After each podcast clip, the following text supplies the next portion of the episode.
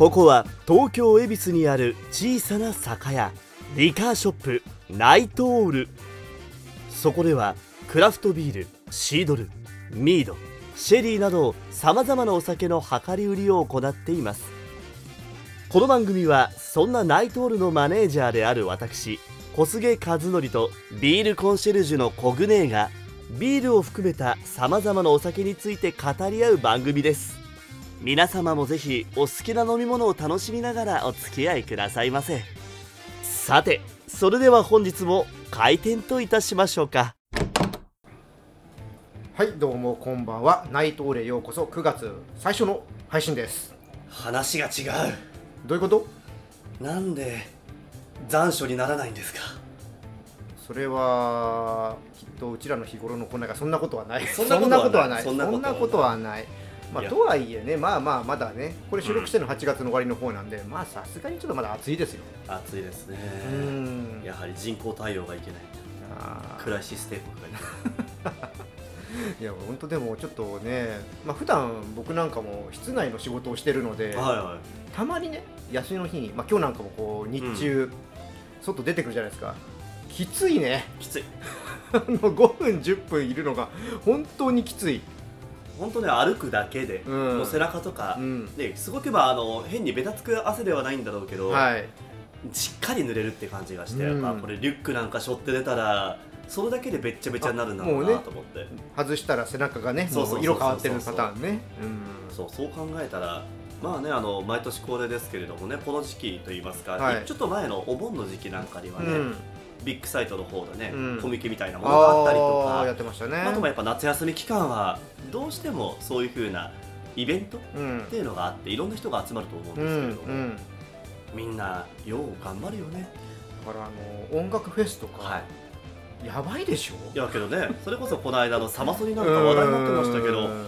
持ち込みが禁止になってるみたいなうん。話があってその結果そのスポーツドリンク。ダメってね。そうとかあと塩分タブレットとか。ねダメってね。いわゆる熱中症対策をしてたはずで持ってったものがうん。全て NG を食らってうん。そりゃ倒れるわそれはちょっとダメなら主催者側がなんかちゃんと用意しておかないと。そうそうそうと売るなら売るで十分な数を確保していかないとうん。ねえっていうのがちょっとあってねまあ塩分タブレットぐらいだったらさ正直無料配布してもよかったんじゃないと思うけど。しそんなにあれスタジアムのとこがなんか下が人工芝かな？ダメになっちゃうからみたいな話だったのかな？あなるほど。飲み物をこぼしてしまううん。とじゃあつまりその室内というか、うん。そうなんだろう。会場内ででも大丈夫なとことなんかダメなとこがあったみたいじゃあそこのメインのところに関しては、そもそも売ってなかったんだ、売ってなかったのかな？ちょっとわかんないですけどね、まあうん。あっても水とか、うん。その影響しなさそうななんか水とお茶以外はダメってねなんかだから売ってたとしてもそういうものだったのかもしれないですあね確かにそうか、うん。まあ、植物って塩って敵ですから、まあ、確かにね塩分タブレットがそのまんま落とされて雨なんか降ってとかうん。そのねスポーツドリンクなんかにも入ってるじゃないですかうん多少そうなりともですねでもね。まあただマリンスタジアムってねもう海のそばだからね。そうなんだよね。塩害を受けて今立て直しの話とかね。まあ確かに。出てるんで。まあようわかんないですけどそこは。うん。ただ本当気をつけないとねっていう。誤差な気はするうん。しそれでかな。なんかあのベイブリューイングの鈴木さんがねあね。ビールを関わってらっしゃいましたね、うん。出してました。なはい。それもビーチエリアのみだっていうふうにねね書いてらっしゃった書いてありましたね。うん。うん。そうかビールは植物にはダメですか。ああいうとこはダメなんじゃないですかモルトカスとかはさうん。なんか発酵させてみたいな形でうん。あの堆肥として使うみたいなのはね昔からよくあったりとか。ねあのスタジアムのあのいつものシートのエリアとかだったらねはい。座席のとこだとかだったら、まあ、当然普通にもうビール売ったりとかしてるからね、大丈夫なのかもしれないですけど、そうなると近い方がいいのか、うん。す暑いけど座って飲める方がいいのかっていうなんかうん。2パターンそうね。分かれそう。でもああいうとこに行くんだったらやっぱり近いとこで見たいなっていうのは分かるんいやまあまあねまあまあどちらのね気持ちも、うん。それこそあるじゃないですか。プロレスなんかでもね、はいはい。やっぱり最前列がいいのか問題っていうのがあってうん。それはあのうちだけじゃないんだけど、うん。よく最前列とか買ってくださるお客さんが言ってる話うんとかを聞くと、うん。せっかく高いお金を出して、うん。最前列を取ったのに、うん中継用のカメラうん。がいいところを全部身を乗り出して撮ってるから見えない。ありますね。最前に来てるのに見えないってどういうことだみたいな。な特にちょうどいい場所にはい。座っちゃったお客さんからしてみたら、うん。そこって、ね、カメラマンにとってもいいポジションですからね、そうそうそうそう。ん。え何？そこでじゃあ現地にうん。来ないうん。人をうん。優先するのかって、うんそれのうん。じゃあ中継の月額の、ね、言ってしまえば、うん。約10倍ぐらいかもしれないけど、うん。10何倍そうね。払ってる可能性がある人間、はい。現地税をうん。おろそかにするんですか、ってうんいう話はまあごもっともではありますよね。っていう。そこはね難しい。やっぱ高い席取ったからといって、はい。なんかちょっとポジションがねうん。絶対いいかっていうと意外とはちょっとあ見づらいとこもあったりするし、そうなんですよね。ね、僕はプロレスに関しては、うん。なんか全体の会場の雰囲気も感じたいので、はい。結構後ろを取るんですよね。ああ、だ一番後ろよりかは、うん。なんだろう S とか、うん。なんか SS みたいなのから、うん。なんか ABC とかだとしたら、うん。私なんかだと B か A のちょっと後ろとかうんあたり、うん。そのいわゆるひな壇のはい。真ん中あたりとかだと、うんこれ写真も撮ったりするんで、はい。って考えた時に全体を俯瞰で見れるってういうのがん。あるかなと思ったりとか、あこの間あのチケット取ってもらって、はいはい。あの行ったじゃないですか。後楽園ホールね。あの辺りとかね、うん。いやいいかなっていう。がねまあ、もしくはあとね多分5列真ん中ぐらいとかね、そうですね後楽園ホールはね思ったよりもね大きい大会って言われてる割には近く感じる。まあキャパシティは実はちっちゃいですからね。あれね結局2階の立ち見席もがっつり入れて、うん。それでなんかね増やすような多分あれでも感じだから。一番いいのって実は立ち見かもしれないですよ。あそう。うん。見やすいのは立ち見なん上からの見下ろしで、うん。けど立ち見席って今多分コロナ禍になってほぼ機能してない。うん。うちも機能してない、うん。今 DDT の話で言えば片方がいわゆる機材がいっぱいある、うんうん中継用の機材があって、はい。で、えー、と片方がプレスうん。うんあの公式とか、うん。あの雑誌さんとか、うん。いろんなところのが席が上に来てるような感ね。じですね、まあ、それ辺はね難しいとこですけどもね。まあ程よい場所っていうのもね、いろいろあるとは思いますし、うん。ただ何にしてもやはり体力を奪われがち、うん。疲れがちっていうのもあるので、うん。やっぱ皆さんさっぱりとねしていただければなと思うんですが、うん。けれどもやはり水だとうん。皆さんねそんな飲めないよって方も、まあ水はねまあ私結構好きだからさ、うん。平気であの水もお茶も含めてうん。1日45リットル飲んだりとか、そんなに飲むの？飲める飲めるす全然飲める。逆に死ぬんじゃないって言われすぎて、水中毒とかね。そうそう。けどまあ水中毒だったら、うん。その前にまず飲めてないから、まあね、うん。そうになる前に。ねまあね水耐性が強いのかもしれないですよ。そうけどだから全然苦じゃないんですよ。うん。飲まなきゃいけないじゃなくて別うん。に普通に飲めるうんうん感うん。じなんですけれども、まあ普通の人はそうではないそうね。僕なんか逆に仕事してるとちょっと飲んでる時間がなくて1日で500のペットボトルうんっていう時もある。少なくない？飲んでる時間がないのよええなかなか患者さんと患者さんの間あがー。詰まってると、うん。まあ、それもまあ一応ちょろっとは飲むんだけど、まあさすがに今ね、それこそ多分うん。台の下とかにね、うん。置いといたりとかしてねあまあそれは置いてあるんだけど、うん、あんま飲まない。逆に心配ですね。そうだからもうちょっと本当は飲まないといけないんだと思います、まあそういうのがね皆さんいろんな事情があったりとかすると思うんですけれども、これだったらスルスル飲めてしまうんじゃないか。そうまだ今日まだ何も飲み物飲んでないよ。そうなのよ、うん、まあこのために引っ張った部分がちょっとある。おおそう。おおというわけでござということいましてでこの目の前にあるのは？何色でございますかね？なんだろうね。ちょっとなんだろう。パッと見なんかレモンウォーターっぽいような少し色合いとか。あ、まあまあ、光の関係か。でも結構うん。水っぽいこうそんなになんだろう色すごいついてるってわけでもないのかなそうですね。あの、うん。いわゆるがっつり、うん。ねあのジュースとかみたいな、うんうん。とか麦茶とかみたいな色がついてるわけではないんですけど、少し薄黄色みたいな黄緑日とか。本酒もこういう色合いあるよね。あありますありますうんあります、何かと申しますと、はい。こちらですね。水出しの玉露でございます。はい。お茶。お茶でございますよ。実はですねあのナイトオールって以前お話ししましたがね、はい。お茶やってるんですよ。もともとあれ多分ねそれはね聞いてないかもしれない。あしてない。うん、あの本当にオープン当初からうん、取り扱いをしていへてー。でいろんなお茶をやってたんだけど、うん。うんちょっとさすがに今この日本人のライフスタイル的に、うん。急須はおろか、うん。ティーポットもない人が多い。ですね。ってなるとそもそもの話沸騰したお湯以外、うん。まあ、待たないというか、うん。そういう文化がないような、うん。お茶って実は日本ってすごくバリエーションがあっていいものがあるんだけれども、うん。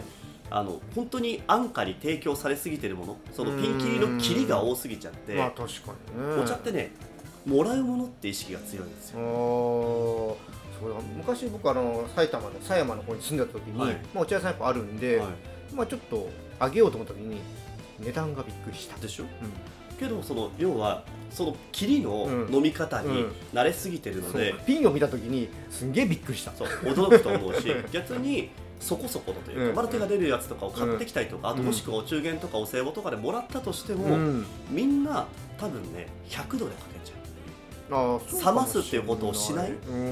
結構ありがちなパターンで言うとそれで100度で出しちゃって、うん。そうやはりお茶によっては適正の温度帯ってあるわけほうんなですよでやっぱ70度以上超えると、うん。えぐみになっちゃう時とか、あー。まあでも基本そうだね。沸騰させたらそのまま一回やっちゃいますよね。そうそう。っていうのがやっぱ多いわけ。です特に高いければ高いほどそういうのが多い。っていうのがあるのでそういうのもやってたんですけどまあこれ多分伝わらねえなっってていうのと実際それでだから高いのですよって言ってあげる方はあげたとしても、うん。何これきつい。うん。飲みづらい。美味しくないみたいになっちゃうのは入れ方だよとかもろもろのねそういうふうなやはりどうしても誤解が生まれがちだっていうのもそう知らないがゆえにね。そうそうそうっていうのもあってうちはもう今どちらかというと持ってるのは、うん。そう100度でうん。OK、うん。沸騰したままでもいけるよっていうお茶のタイプのをやってることが多いんだけど、はい。とかあとそのお茶を使ったお菓子。なんかもね、いろいろあったりしてるんうですが、ん。その中でですね今回のはですね水出しの玉露なんですよ、うん。で別にじゃあ普通に売ってる玉露をうん。うちで水出しにしたってわけじゃございません、うん。どういうものかって言ったら水出し用にブレンドされてる玉あこれが。そうそうそうへそう。えまあまあなんだかんだで飲んでもらってないのでね。あそうじゃあ飲みましょうか。ずはいいただきます。京都なんですけどね。ね京都って書いてあるんですね。まあ、うち取り扱いしてるのはそこの舞妓の茶本舗というね一応老舗の茶園さんのものをやっているんですが。あのー見た感じね色は結構薄いのでまあ味わいも薄いのかなと思うとまあちゃんと出てはきますね。そうなんですよ、うん。結構それは麦茶もそうなんだけど、うん。みんな誤解しがちなんだけど、うん色なんてうん。ただの飾りなんですよ。うまみとか味の出方っていうのは別にそれと比例するわけでは必ずしもない、うん。逆にで麦茶とかでも考えてもそうなんだけど、うん。色が薄いからって言ってつつく方っているでしょ？パックを、そうすると確かに色も出るんだけど、うん。その分雑味も出るわけ。そうね。きっとそうですよね。いやあれと一緒よ。ビールのサーバー注ぐのに、うん。無理にうん。泡を作ってあげた時うん。ってやっぱえぐみも出るじゃなういですか、んと一緒です。なるほどね、はっていうのがあるから、うん。もう本当に今これティーパックでやってるものなんですけど、まあ、いうちなんかだと大体1から1.5リットルぐらいのうん。ポットうにん。入れ1個入れて、うん。で初め1回目は半日から1日ぐらい、うん。で2回目同じやつを使いますんだけど2回目とえあか2回目も使えるんだ。使える使える。多分これ2回目だと思う。2回目とかだと 1, 日1日からうん今以上か、うん。1日以上すぐに漬け込んで、うん。その冷蔵庫に整地してあげるっていう形、うん。でも十分、うん。はい、楽しめるので。へえいいですね。結構これだったらうん。スルーって飲んでて、スルーって飲むやつね。うん。ちょっと確かに水だとなんていうんだろうちょっと味気ないというかなんかやっぱちょっと味が欲しいなって時にこれはいいですよね。そうなんですよ、やっぱり、まあ、もちろんねお水単体もうん。いいと思うし、うんうんまあ、お茶の方も多少利尿作用もあありますから、うん。全部それにしろってことじゃないんだけど、うん。まあ、組み合わせてうん。いろんなねその時の気分とか合わせてうん。使い分けてもいいし、うん。それこそ、まあ、1個ね、うん。冷蔵庫にそういう風にうんうん。置いておくとちょっと安心感があるというか。確かに。いいね。うん。なんかいい朝を過ごせるからね。ああいいですね。確かに。朝、はい。うん。朝いいですね。はい、そんなね、うん。すっきりとできるようなものみたいなご案内をしたわけなんですけど、はい。うちのねこの時期というか、うん。だともう一つちょっとリフレッシングなものでうん。まさに今時期のでね今時期。推したいものがございましてね。それはホップ。ホップ。生ホップ、来ましたね。そうですね。今まさに旬ですね。そうですよ。うん。大体夏から秋ですかそうですね、らはい。じゃあ今日はちょっとその辺の話をはい。していきましょうか。はい。じゃあそれは CM の後でいろんなお酒を試してみたいけど1本買うと減らないしな。家でもサーバーからの一杯が飲みたいな。そんな時は量り売りがいいんじゃない？ナイトオールならクラフトビールからウイスキーまでさまざまなお酒を量り売り。炭酸帯を量り売り置きグラウラーも買えちゃうんです。へえ外飲みにも良さそう。恵比寿駅徒歩2分。試せる量り売り酒屋ナイトオールではいということでじゃあ今回は生ホップ。生ホップ。うん。ですね。今手元にね、はい。カスケード。カスケードですね、うん。まあ、いわゆるザ・クラフトビール、と言っても過言ではないでしょうね、うん。代表的なホップですね、うん。まあ、いわゆるグレープフルーツ系、柑橘系の香りっていうのが乗ってるタイプうんのホップですね、いい香りだね。もう、うん。ね、ご存知というか、うん。もうクラフトビールの基本中の木だったんですけど、最近はどうなんだろうねあんまそうでもないのかしら、いやでもなんだかんだ言って使われてますよね、まあそうね、うん。ただなんかあんまりカスケードをメインにしてるビールって多くない気がするしてないですね。ただこの時期あのよフレッシュホップビールとか出てくるじゃないですか。うん。日本のホップを、えーまだはい。カスケードが圧倒的に栽培してるとこが多いので、待って回ってるのがね。うん、なんで結果的に今の時期出てくるフレッシュホップビールカスケードが多いかな。はいはいはいはい、まあけどいいホップではありますよ。うん。よくけどカスケードってね、うん。ひねると酸化するとねうん。なんか猫の糞尿みたいな香りになる。あそんなの？へそうそう。え。まああのビールでね、うん。使った時の話ですけど、うん。結構あの今これだと全然出ないですよ、うんであのホップの香りっていうのは基本的には65度以上の熱変性して、うん。あのビールの時にはうん。出てくる苦味と香りなので、うんフレッシュのホップっていうのはやはりこの葉っぱのうん。青っぽさも乗ったりとか油分も乗るので、またちょっとニュアンスが違うっていうのがね。ありますよね。うん。まあけどすごくいい香りで、うんうんねやっぱちょっと落ち着くというか、うんうんやっぱりダウナー系のアロマみたいな形なんですよ ホップというかうん。基本的にはねだから精神安定系という。ビールだけじゃねえぞっつって。をねナイトールではあの小菅さんが育てた。そうそう。長野で栽培してるんですよ、うね。うん。長野もう何年ぐらいやってるんですか？え？10年ぐらい。ずいぶんやってますね。あの店より前にやってるへえ10年以上やってる気がしますね。なんで最初ホップ育てようと思ったの？寄りたかった。10年前でホップ育ててみようっていう人って結構希少だったんじゃないですか。まああんまいないんじゃないねですかねえうん。品種としてもその当時が、えー、と手に入ったのが、うん。センテニアルとあとマグナムとああとなぜかどっかでファグルとか、ーうん。ナゲットとか手に入ったけど、うん。結果的にそこら辺は全部死滅したんですうよ、ん。だから今そのセンテニアルとマグナムだけ、うんあの無事そ生きのその10年ぐらい前からやって最初のところのは生き残ってて、うん。でもう一箇所やってるやつのところではその他に今回のこのカスケードだったりとか、あとこの後ねあの何でしょうありますよ、うん。お見せするようなものなんかもあるわけなんですけれども、うんうんうん全部で今多分10種類ぐらいは結構栽培してるような気はしますね。やってますね。そう増やした。うーん。やければいろんなのやってると、うんうん。結局その土地土地のうん。合う合わないってどうしてもあったりとか。そうですよね。あとは微妙にねやっぱ時期が違ううーん買ったりすることもあるんですよ正直。実る時期がそうです。あの場所を分けるっていうのがそこなんですけど、うんうん。なるほど。あの標高が違うんですよ、うん。あそういうとこでやってんだ。はい、うん一箇所がもうほぼ下。うん。盆地みたいな。はい。一箇所はもうがっつり上。っうんうん。て感じ、うんうんうん。もう本当寒いというか、うん。ところでやってて、うん。なんでまあ全然育ち方が違うというかん。乗り方も違うんですけど、はい。こっちはそういう意味で言ったらそうだけど基本的には今の時期だとその寒いところの方が取れやすいって気はしますね、なるほどね。まあはいこれをお店でも販売してるということそうです。ん。基本的には 10g、うん。30g、50g、100g の範囲で売ってるんですけど、うんなんか最近思うのは、うん。2粒100円とかでも出すのは別にやってもいいのかなとか思ったりして。あなるほどね。やっぱなんかね、うみんな引くのよ。引く。ホップって聞いて、うん。興味あるっていう人はいるのね。うん。けどじゃあ実際、うん。あるよっていうと、うんえ？って言って目の前に突きつけられた時に、うん。自分に使うって実感がないあから、ー。買って帰ってどうしていいかわからないからよこあいいですそうですよね。シャットアウトされてしまうっていうのがあって。うん。まあいろんな使い方があるんですけどね、うん。ちょっとじゃあ違うホップもはい。せっかくなのでうん。行ってみましょうかね、はい。よいしょ。次はうん。同じアメリカ品種うん。ですね、ちょっとまた違うのを出しうんましょう、トライアンフトライアンフ。これはわりかし武まあ藤敬司。え？違う？よ違うよ？入場曲。そこで？うんねとりあえず触れとこうかなと鈴木先生の。うんこれもわりかしどちらかというとまたちょっとタイプの違ったクリーンなニュアンスもうん。あるような、うん。そうですね。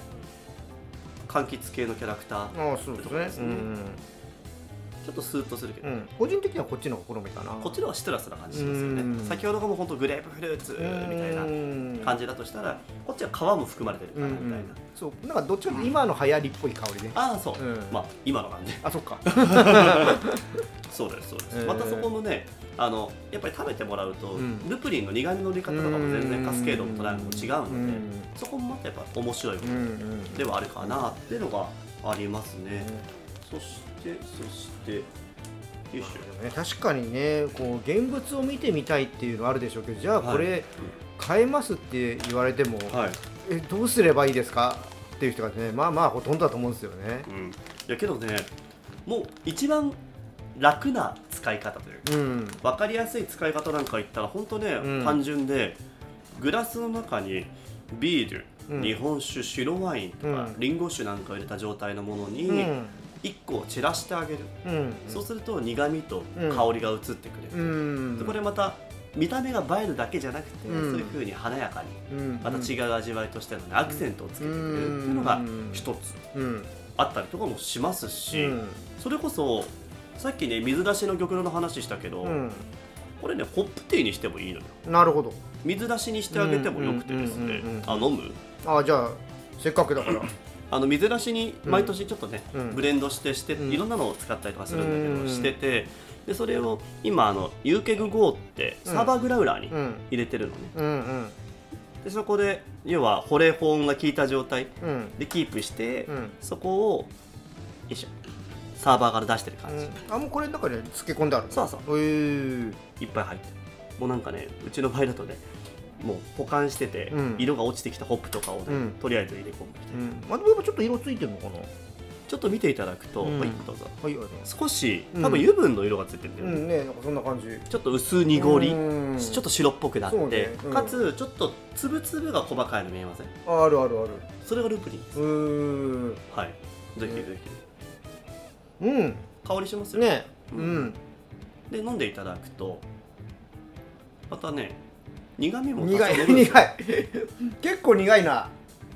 ただこれがまたね、まあこれちょっとあのうん。品種にもよるっていうのうん。とあと結構入れてしまってるっていうのがあるんでうん。苦いと思うんですけど、うん。イギリス系のチャレンジャーなんかを入れた時なんかはかなりリフレッシングな飲み口になったりとかしていて。結構苦い。今びっくりした。うんだけどこれがまたね、うん。ちょうど良かったりするわけですいいですね。さっぱり飲めたりとかさっぱり飲めますね。うんこういう使い方も楽しいし、でそれこそ何かとね、うん。合わせてあげたら、うん。お湯の方ではホットホットにしてありっていうのもあるし、うん。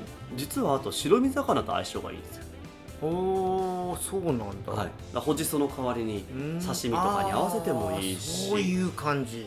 あとまあ白身魚全般いけるので、うん。例えば穴子そうめんとかにやってあげてもいいし、そういうふうに言ったらなんでしょうね、まあ、結構ほんと白身魚の天ぷらとか、あはい、ポン酢につけてもいいし、まあ、ぶっかけのね、うんにしてあげてもいいしおひたしとかでもいいし、結構和な使い方もできれば、うん。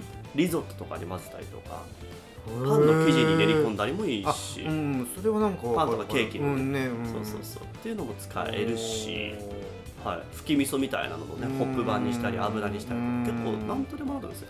そう今さっき天ぷらのとこで思い出したんですけど、はい。なんかホップ塩っていうのをやってる人がそういえば前いて、はいはい。ホップ塩もいいですよ。うん、だからそれだと余計天ぷらとかにも合うのかなと。合うし、まあ、そもそもホップの天ぷらもあるからね、あありますね、はい。うん。まあ、やるんであれば安くてもいいけど、うん。衣うんにはビールを混ぜた方がいい。あー。よりそのなんだろう。調和するのかな相性は良い、うん。あそもそも風味の相性もいいし、うん。あとあの炭酸とか、うん。あのまあ、ビール含めた炭酸飲料だったりとか、氷を入れてあげると、はい。サクサクになるんですよ。より。っていうのもあるので、なるほど、はい、何かしらやるんであればうん。必ず混ぜた方がいい、フリットにしても。でホップ塩はもしできれば、うん。やはり使うのはフレッシュの方がいい、うん。よくあのお店さんとかで見かけるものだと、うん。ペレットを使ってるホップ塩がよくあったりするので、うん。そうするとペレットっていうのは劣成形した、まあでね。でパッと見見た目はヤギとか、はウサギの糞みたいうんな形だけど、はいあれって結局周りうん。は全てもう酸化しきってえぐくなってしまってるから、うん。よくホップ食べるとうん苦くてちょっとうん。えーってなるみたいなのは、あれはペレットを食べることが多いからですね、もうペレットがなかなか食えたもんじゃないと思いますけどね。食えたもんじゃないけどけど、そういうのに使うところもある、見見かけたことは何件かあります、そうなんですね。ホップ塩って言ってて。まあ通年手に入るものってそうなんでしょうね、まあねペレットになりますからね、はうちも一回ねあのよ一緒にうん。そういう風なのやってうるん。人たちと一緒に、ホップの塩っていうのをフレッシュで作ってもらったことがあるんですけど、結論で言うとね塩がうますぎたっていう、そこにね合わせるもののレベルとかって難しいですよね。あの単純にうまい。うん。香りも乗ってるしいいんだけどうん。単純に塩が良すぎたというかまあ多分正確に言うとホップをもっと増やさなきゃダメなんだろうな、とっいうことなんでしょうね、ていうのがありましたね、いろいろ考えなきゃダメだなと思ったりはしてますけれども、ねこれははい、まあ大体在庫がなくなるまでは販売してる。基本的にはただやっぱりどうしても植物、うん。要は花とかと同じような感じなので、まあね。どうしても時期によったりとうん。か状態によって変わってしまうので、うん。大体まあ収穫から2週間前後ぐらいうん。ですよね、あとはもう状況を見て、うん。なんかもうあこれちょっとやめといた方がいいなっていうのがあればもうこっちで引いちゃってそれこそ使い道としては、ううんちなんかだったらジンとかウォッカに。あつけてあるね。漬け込んじゃう。っん。ていうのもあるしあとは消毒アルコールへえ。につけてあげるのね。100本借りするのそれ？しますよ。する、ん。ちょっと待って。あまりね今ね、うん。あの入れ入れすぎてて逆にね、うん。目詰まりする可能性があるっていう、おーなるほどなるほど。であの消毒アルコールってよく、荒れるって肌が言う人いるじゃないですか、確かにアルコール度数高いとそういうことって起きると思うんですけれども、うん。ただこれねホップのルプに苦味と香りを司る、うん。そのカプセル部分って油脂系なわけですよ、そうですね油ですね。油分なので。うん。そういうものとかまあ別にホップじゃなくてもうん。例えば柑橘系の牡蠣とかでもいいんだけど、うん。そういう油脂系のものを混ぜてあげることによって、潤いが足されるわけなでするほどねだ。からこの辺の空気がなんかちょっとあの ホップの草っぽい香りがそうそうそうそうそう、うん。まあ、本当にうん。そういう意味で言ったら、ええアロマ効果もあるし、そういうふうなちょっと荒れなくもなるしだから実はねいいのよ。程よく余ったホップ余った皮なんかをね使ってあげるといい。逆にそうなると他のホップ嗅いでとは言いづらくなるね、今のやっちゃった後ああそこそこそこそこ確かに。ほ他もね今実はザーツってチェコ系のもあチェコ系の有名なやつですね。あとなんかもろもろちょっと絡みつきすぎて何か分かんなくなってるぐらいなものとかもあったりしたんですけど。まあ、でもこれ、まあ、配信するのが9月の、はい。まあ、さ真ん中ぐらいなんで、うん。9月中ぐらいは大丈夫そうですか、まああるんじゃないですか、あるんじゃないまあ、ちょっとあのーもしかしたらこの今コグネーにうん。お渡ししたというか、うん、試してもらったものとはうん。違うロットというか、ああなるほど。違う品種になってる可能性はある、またちょっと取りに行って。そうそうそうそうそう。そううんなのでぜひちょっとねまだ少量が良ければ、うん。全然その2粒100円ぐらいで、う検討しておりますし、はいはい。まあ 10g でもね正直540円でしょ？そうそう、ん。13から15ぐらいの粒が入ると思うので、ん。なんかちょっと最初にねはい、どんなものかを見たい人とかはねでちょっとこういうホップウォーターとか試してみたい人っていうのは、まあ 10g あればね最初いいですよね。まあ冷凍庫とかあればね冷凍しちゃうって手もあるんだけどーうち今ないので。うんうんうん。確かに確かに。冷凍しちゃってもいいですよね。冷凍したら逆に液体抽出がメインですね、うんうん水出しというよりかは、まあ、お湯お系。まあその方が溶けれるでしょうしね。うん、だしあとはもしくはこういううん。ジンとかウォッカ蒸留酒に入れるのいいかもしれないですね。とかもしくはあの天ぷらとかは別に冷凍とかの方が向くかもしれない、うん。向くってかなるほどね冷凍でも向くかもしれないですね。うん。正確に言うと。そそういうふうないろんな使い方がねあるうん。ホップなんですけどね、うん。たまにまあ今年はちょっといつやるかわからないんですけどはい。たまにですねあの収穫したホップをうん。飲食店さんにうん。丸投げして、うん。そのコースドリンク含めてなんかへね向こうにお願いしてやってもらうってイベントやったりもしてた。ので、えい。ろんな楽しみ方を。うん。逆に私も向こうのうん。その経験値というか、教えてもらいながらうん。でもやったりするし、その時になんかね日本酒のホップモヒートみたいなのをね共同開発したりとか。それはまたすっきりしそうだな。そういいのよ。うっていうねいろんなちょっと今ん私は、うん。多分皆さんがイコールホップはうんビールって思っている、そうですそういう攻め方をしているところに対して、うんそうじゃないうん使い方、うん。食用でだけど、うん。そうじゃない使い方をうん。模索をしている、うんずっと、うん。って感じですね。いや面白いです。ぜひねあのナイトールへ来ていただいてちょっとねこれ体験してねホップポーターとかねしてもらって、ホップポターはある分には全然、うん。あのお出しするんで無料で、うん。あとこの、えー水出しのあ玉露ね。ね玉露。はい、これもあのサンプル出してますので、ぜひ皆さんね飲みに来てください。そしてね買って家で楽しんでくだそうさいですね。試してみてください。